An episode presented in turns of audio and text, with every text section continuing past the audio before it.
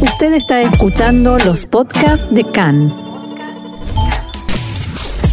CAN, Radio Nacional de Israel. El gobierno aprobó anoche limitar las manifestaciones al menos hasta el próximo martes y 200 personas llegaron esta mañana a Jerusalén para exigir la renuncia de Netanyahu. Con 4.117 nuevos positivos de corona y el 9.1% de porcentajes positivos, los efectos del cierre siguen influyendo para bajar los registros de la pandemia y Qatar pidió formalmente a Estados Unidos la compra de cazas de combate F-35 que podría afectar a los vínculos de Washington con Israel y Arabia Saudí.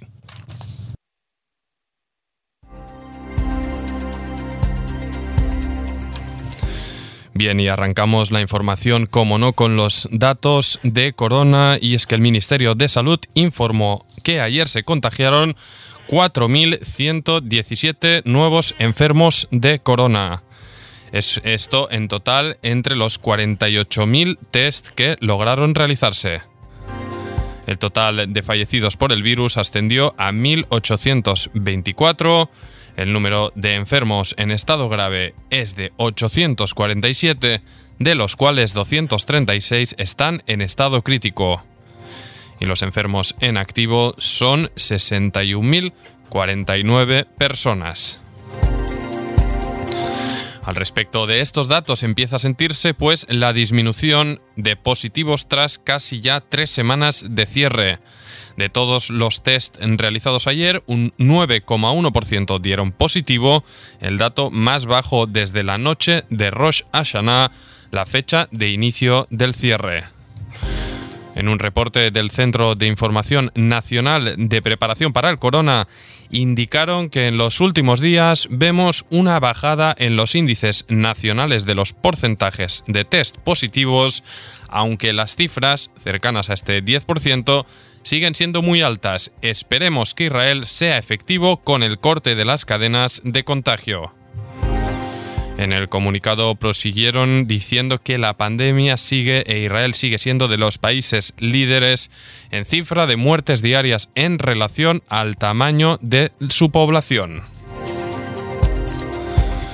Bien, y otro dato revelador de Corona es que solo un 5% de la población israelí ha desarrollado anticuerpos contra el virus según una investigación serológica elaborada por el Ministerio de Salud.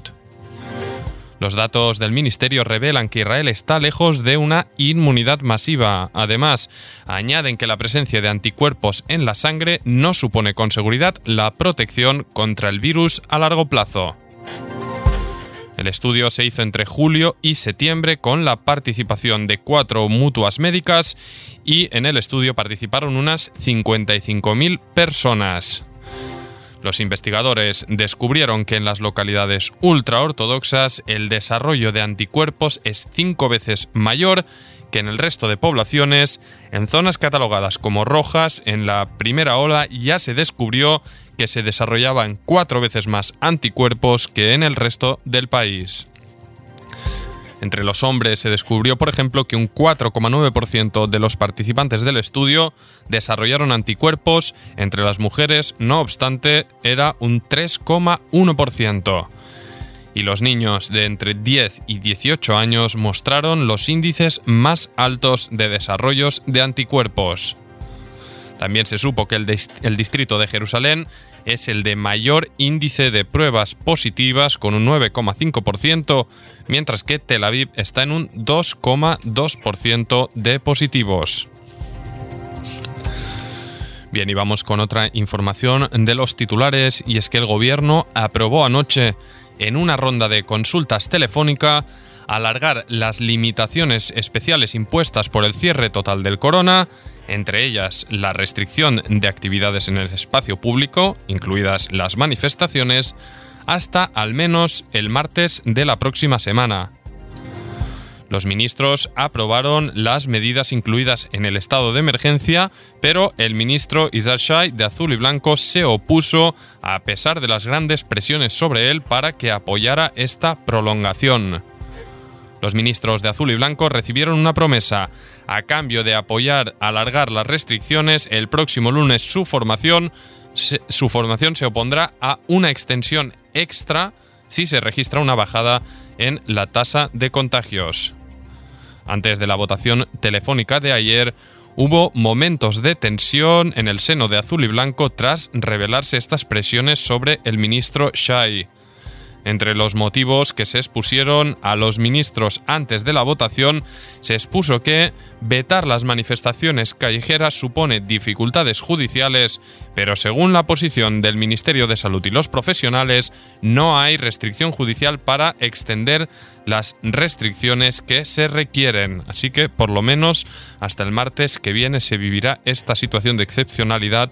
Veremos cómo se desarrolla a partir de la semana que viene.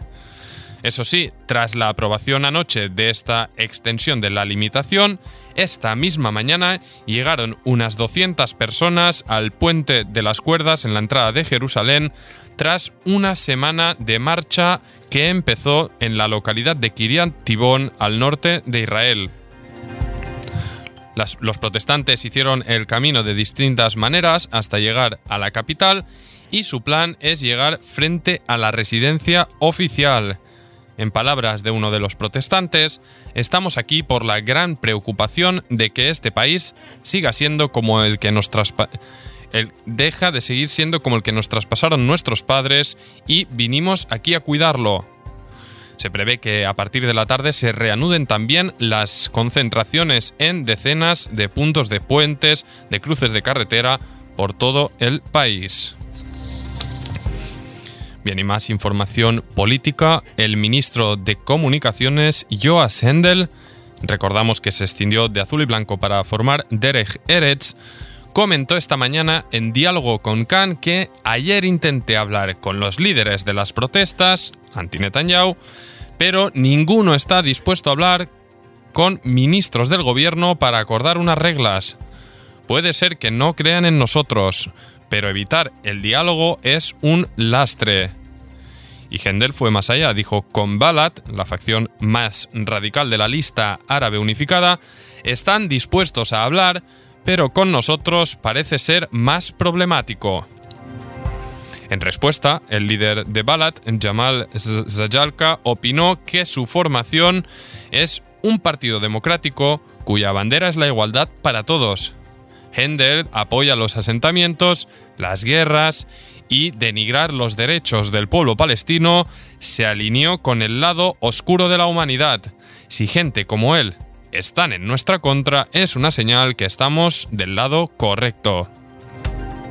También desde el movimiento opositor de las banderas negras se sintieron aludidos y respondieron a Hendel que nosotros no hablamos con racistas.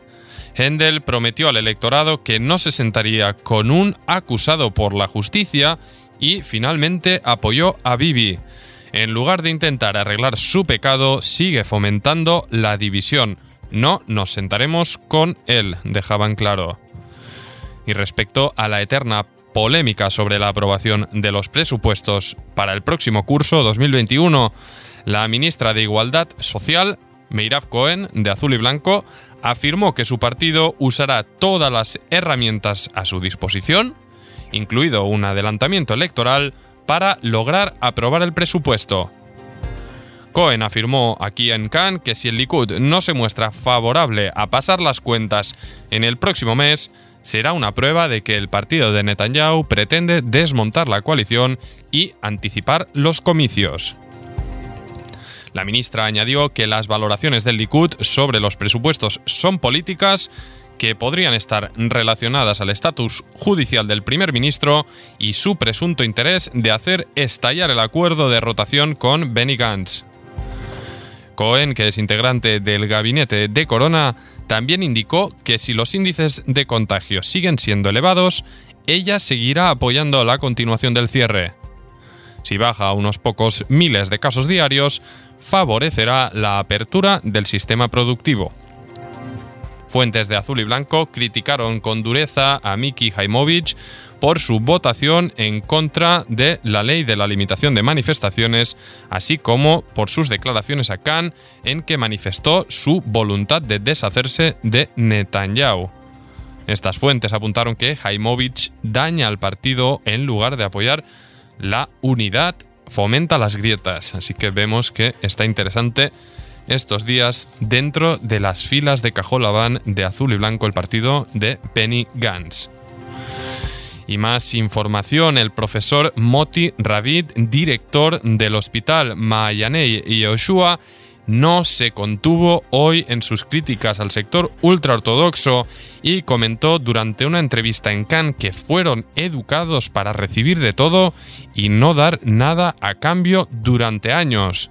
No hubo hasta la fecha un público entero desconectado de esta manera que supone la muerte de personas. Ravid se mostró pesimista, dijo que ya ni se preocupa y que habrá más olas de contagio. Espero que no sea muy grande, pero existirán. La, pregunta es cuánta gente se contagiará. Es de los sucesos más salvajes que le han pasado a Israel.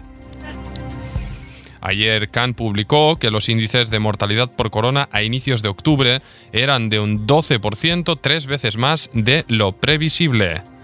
En el sector árabe se agrupó un 16% de los fallecidos y de los enfermos que llegaron a estar en estado crítico, un 15% eran ultraortodoxos y un 24% pertenecieron a la sociedad árabe. Además, los expertos indican que los contagiados ultraortodoxos eran más jóvenes de lo común. Entre los reportes de incumplimientos que venimos escuchando recurrentemente se supo que el pasado lunes un enfermo de corona acudió a la sinagoga Lederman de Bnei Brak el mismo día en que se impidió que la policía entrara para hacer cumplir las normas de distanciamiento. Y a lo largo de la semana, de esta semana que llevamos, se detectaron al menos 15 enfermos que estuvieron en dicha sinagoga y cientos de manifestantes se enfrentaron nuevamente con la policía anteayer, entre, eh, ayer tras los intentos de los agentes de clausurar las sinagogas de la corriente Poalei Agudat Israel. Por la noche, uno de los centros de culto cerrados volvió a abrir sus puertas. Tras los precedentes violentos, ayer los agentes evitaron directamente entrar en las zonas conflictivas cuando se volvían a abrir las sinagogas, por lo que estas pudieron permanecer abiertas y no se repartieron multas. Y lo destacable es que horas después de estas palabras del doctor Moti Rabbit, este mismo anunció su dimisión como director del hospital Mayanei Yoshua. Bien, y vamos con una última información antes de una primera pausa y es que Qatar pidió formalmente a Estados Unidos la compra de cazas de combate F-35, según ha informado la agencia Reuters. De producirse esta venta podría suponer una fricción en las relaciones de Washington con sus dos principales de los principales aliados en la región, con Israel obviamente y con Arabia Saudí. Según el reporte, la petición de compra de los aviones se habría producido en las últimas semanas y desde Washington se apuntó que la política de Estados Unidos no responde sobre propuestas de venta o negocios de seguridad hasta que no se envía una notificación oficial al Congreso. Tampoco quiso referirse al tema eh, la embajada de Qatar en la capital norteamericana. En el contexto de la lucha contra la influencia iraní, Estados Unidos suministra armamento a sus aliados en la región del Golfo Pérsico, incluido Qatar, donde se encuentra la mayor base del ejército norteamericano en Oriente Medio. Desde Washington, otra fuente que conoce los detalles de la venta de los cazas apuntó que los vínculos de Qatar con Hamas estuvieron presentes en las discusiones y dicha relación podría incluso afectar al acuerdo de venta final. Además, añade la misma fuente que la petición formal de Qatar no está vinculada para nada a los recientes acuerdos de Abraham, la normalización de relaciones de Israel con los Emiratos y Bahrein. Por ahora, Doha no ha lanzado ninguna señal de pretender establecer vínculos con el Estado judío.